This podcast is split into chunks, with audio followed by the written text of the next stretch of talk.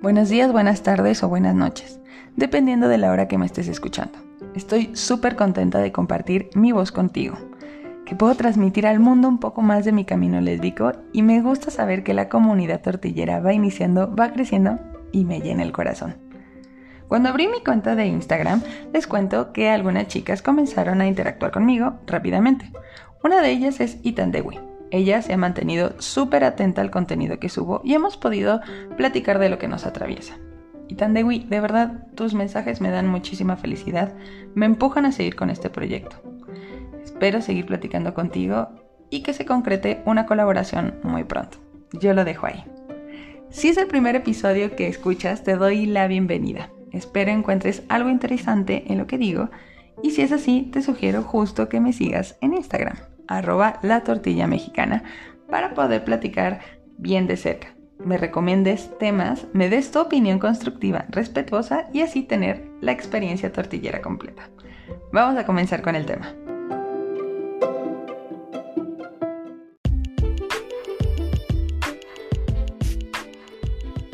En los últimos años se han revivido algunas caricaturas que salieron en los 90 Evidentemente, porque la generación que las vio en la infancia tenemos ahora la posibilidad de malgastar nuestro dinero en muchísima mercancía. Y el mercado siempre exprimirá la nostalgia, claro que sí. Una de esas caricaturas resucitadas es Sailor Moon, y yo en la primaria era muy fan de esta serie. En este episodio quiero centrarme en un personaje que de niña me hacía sentir mariposas. Me refiero a Sailor Mercury, la primera Sailor Scout y uno de los personajes menos valorados, creo yo. Ella fue una crush tortillera que se fue cocinando con el tiempo y sin que yo lo supiera del todo, porque era más una identificación con el personaje, pero que definitivamente estaba acompañada de una fascinación romántica. Me parece que dejaré algunos temas de lado porque el anime de Sailor Moon da para muchísimos capítulos y poco a poco iré soltando algunas otras cosas que me gustaría hablar. Por favor, no dejen de hacerme recomendaciones o si definitivamente creen que no deba de seguir con esto.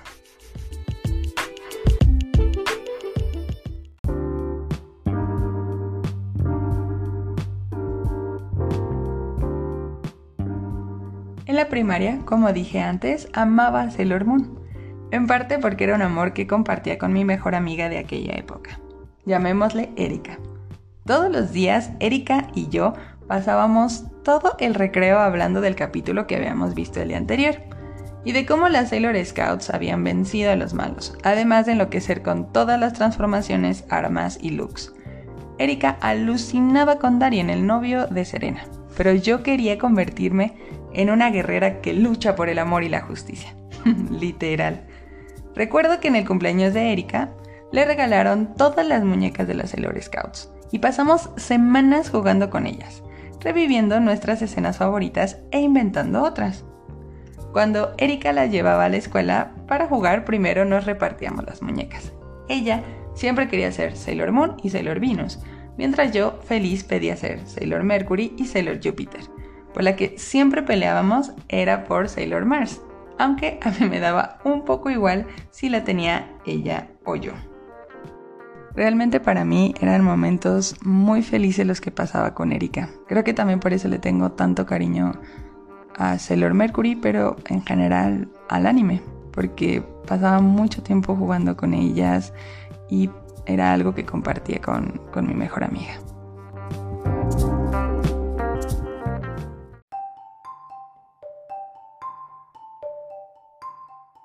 Pero un buen día los papás de Erika le prohibieron volver a ver Sailor Moon o cualquier otro anime, porque eran monas diabólicas, según ellos.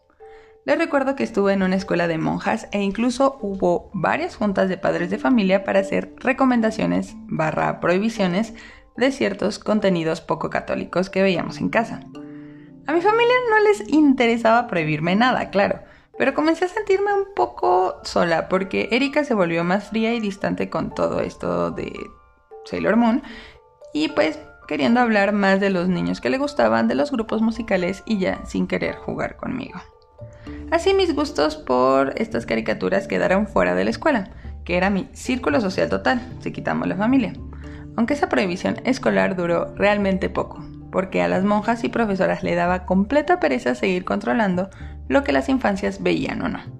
Porque bueno, en la escuela lo importante era que las papás pagaran la colegiatura puntualmente, claro que sí. En fin, yo ya no me sentía cómoda hablando de ese hormón.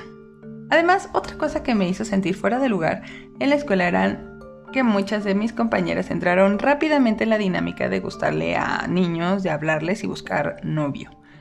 Yo no entendí ese furor por los niños, la verdad.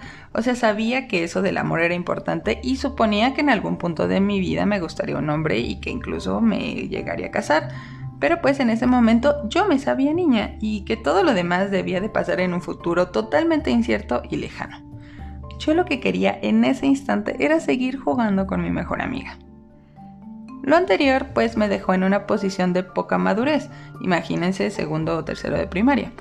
Mis compañeras preferían hablar de novios, de cantar canciones de los Bastrix Boys o ir a ver películas de Leonardo DiCaprio. Mientras yo quería castigar a los malos en el nombre de la luna. Además, algunas niñas de mi salón se hicieron más populares, digámoslo así, porque comenzaron a menstruar, o eso decían. Y eso, digamos, las puso en otra categoría de señoritas, lo que hizo que las demás quisieran ser como ellas dejándome más alejada de esas dinámicas, porque para mí la menstruación era un proceso biológico sin carga moral, porque todo mi papá ya me lo había explicado. Entonces las entendía muchísimo menos. Pero bueno, ya me he salido bastante del tema, sé que todo esto que les cuento puede dar para otro capítulo. Coméntenme si quieren que les hable de mi infancia en un colegio de monjas y mi relación con las otras niñas, porque, por ejemplo, esa idea de hacerte señorita cuando menstruas es horrible. En fin, Regresemos a Sailor Moon, por favor.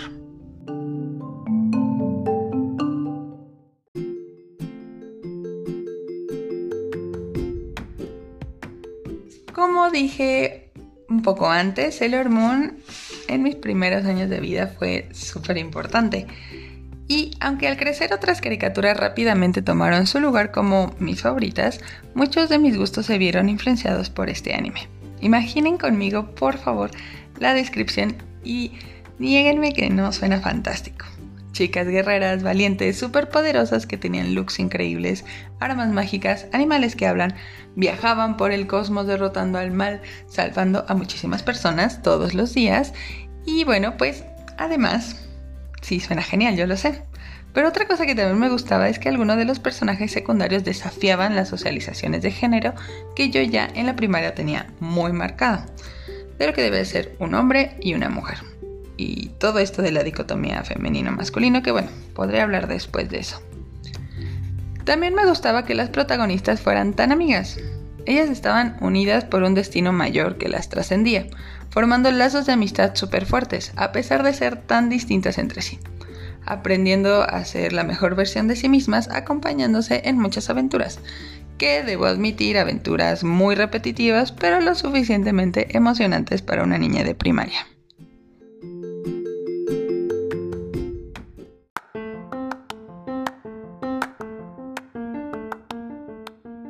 Hablemos por fin de Amy Mizuno o Sailor Mercury, este personaje es por demás favorito en esta primera infancia que les estoy contando, porque yo me sentía muy identificada con ella al ser una niña callada, muy tímida y con poca habilidad social, pero que también me ubicaba como muy inteligente y que siempre prefería el razonamiento lógico a pues las emociones o pensar con el corazón y estas cosas. Ya lo conté en un capítulo anterior, en el de mi primera vez, pero en la primaria estuve en un régimen educativo algo exigente. Entonces, pues veía en el personaje de Amy a mí misma en todas aquellas tardes metida en los libros que mi papá me obligaba a revisar para luego hablar con él. Además pasaba mucho tiempo sola. Me sentía lejana a las dinámicas sociales. No sabía cómo hacer amigas. Y aunque Erika siempre fue muy cercana y me ayudaba a relacionarme con otras niñas, yo terminaba por no caerles bien. Y en ocasiones sentía que le estorbaba a Erika incluso, a la hora de interactuar con otras compañeras, porque no entendía de lo que hablaban estas chicas y cuando yo decía algún comentario, pues este no siempre era muy bien recibido. En fin, todo un lío. Yo me proyectaba en Sailor Mercury, me parecía su historia era muy similar a la mía, una niña solitaria que se encontró a una gran amiga que la hacía sentir mejor y que a través de su amistad y diversas aventuras pues se fue sintiendo más segura de sí misma. porque sentía que Erika era muy diferente a mí, igual que Serena o Sailor Moon era muy diferente a Amy o Sailor Mercury. Pero había algo mucho más fuerte que las unía. Hablando de otras cosas que me gustaba, pues justo Sailor Mercury, su aspecto me parecía espectacular. Ella siempre se me hizo muy guapa. Además, era un personaje único, justo porque de las protagonistas era la que tenía un aspecto más fantástico, con ese cabellazo azul, definitivamente un color no tradicional, y me parecía súper mono que todo su uniforme de Sailor pues combinaba perfectamente, o sea, blanco y azul. Una de las cosas que también me gustaba era pues este cabello corto, algo que nunca había visto en un personaje femenino, claro, hasta que llegó Sailor Urano. Ni siquiera en la escuela lo veía porque todas mis compañeras llevaban cabellos larguísimos. Yo quería ese cabello azul, igual que Amy, azul y corto. Algo que para la gente que sí me conoce ahora sabe que lo cumplí en varias ocasiones y ha sido uno de mis looks más favoritos. Otra cosa que me gustaba era que Sailor Mercury no le interesaban los chicos, ni ligar con ellos, o siquiera interactuar. Ella no se vestía o arreglaba para complacerlos, para gustarles. Ella estaba metida en sus cosas y en todo caso su prioridad era estar con sus amigas, algo que yo también compartía.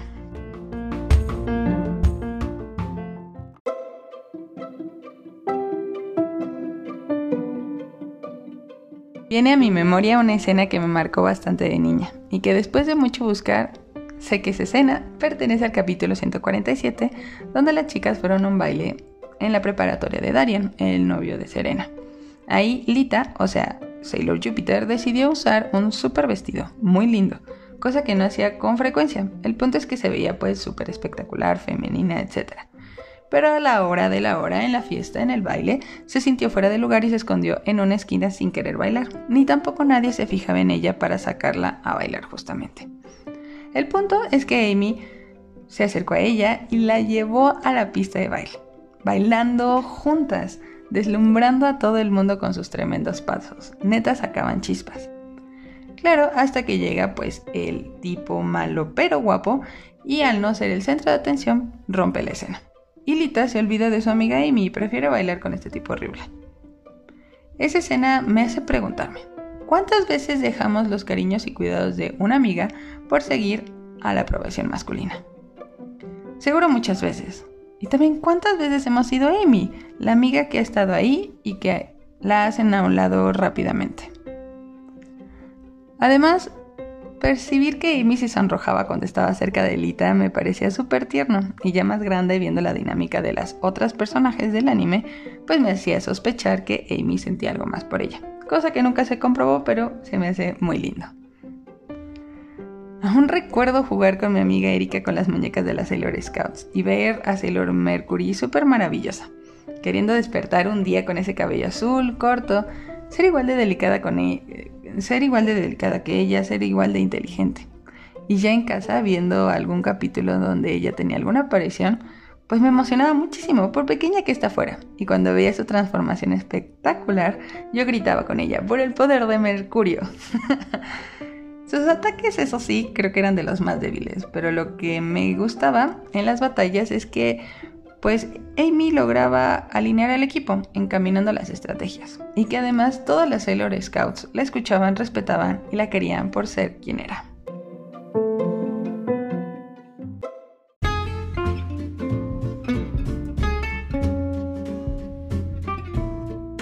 Sailor Mercury fue un crush tortillero que me hace recordar a esa primera amiga que tuve. Es un crush que le guardo mucho, mucho cariño porque me sentía muy identificada con ese personaje.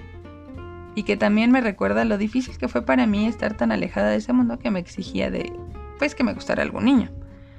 De niña pensaba que Sailor Mercury no salía lo suficiente en el anime. Además le dedicaron realmente muy pocos capítulos.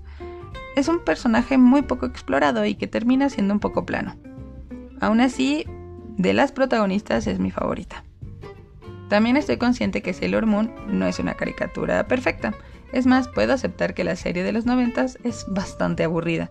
Y pues que aún siendo niña hay cosas que me saltaban un montón. Por ejemplo, el papel de Tuxedo Mask, el novio de Serena, era súper inútil. parecía que no hacía nada. Otra cosa es que la personalidad de Serena me parece muy irritante. Y de niña también, era creo que de los personajes que peor me caía. Además de que los personajes malvados eran muy simples y no entendías del todo sus intenciones. O sea, sabías que querían destruir al mundo, pero pues no sabías bien por qué o para qué. Y hablando de otros temas que ya vi más grande, pues me irritaba esa obsesión porque las protagonistas se enamoraran, buscaran pareja y todo esto. Casi todos los conflictos eran justamente porque buscaban conquistar a un hombre o al menos tener la atención momentánea de alguno de algún hombre. Además de que las Sailor Scouts tenían menos de 15 años cuando comenzó todo y en muchas situaciones pues se les sexualizaba un montón. En fin, sé que podemos sacar muchas más cosas que podemos hablar, tanto positivas como negativas, y que probablemente pues después pueda hablar de ello.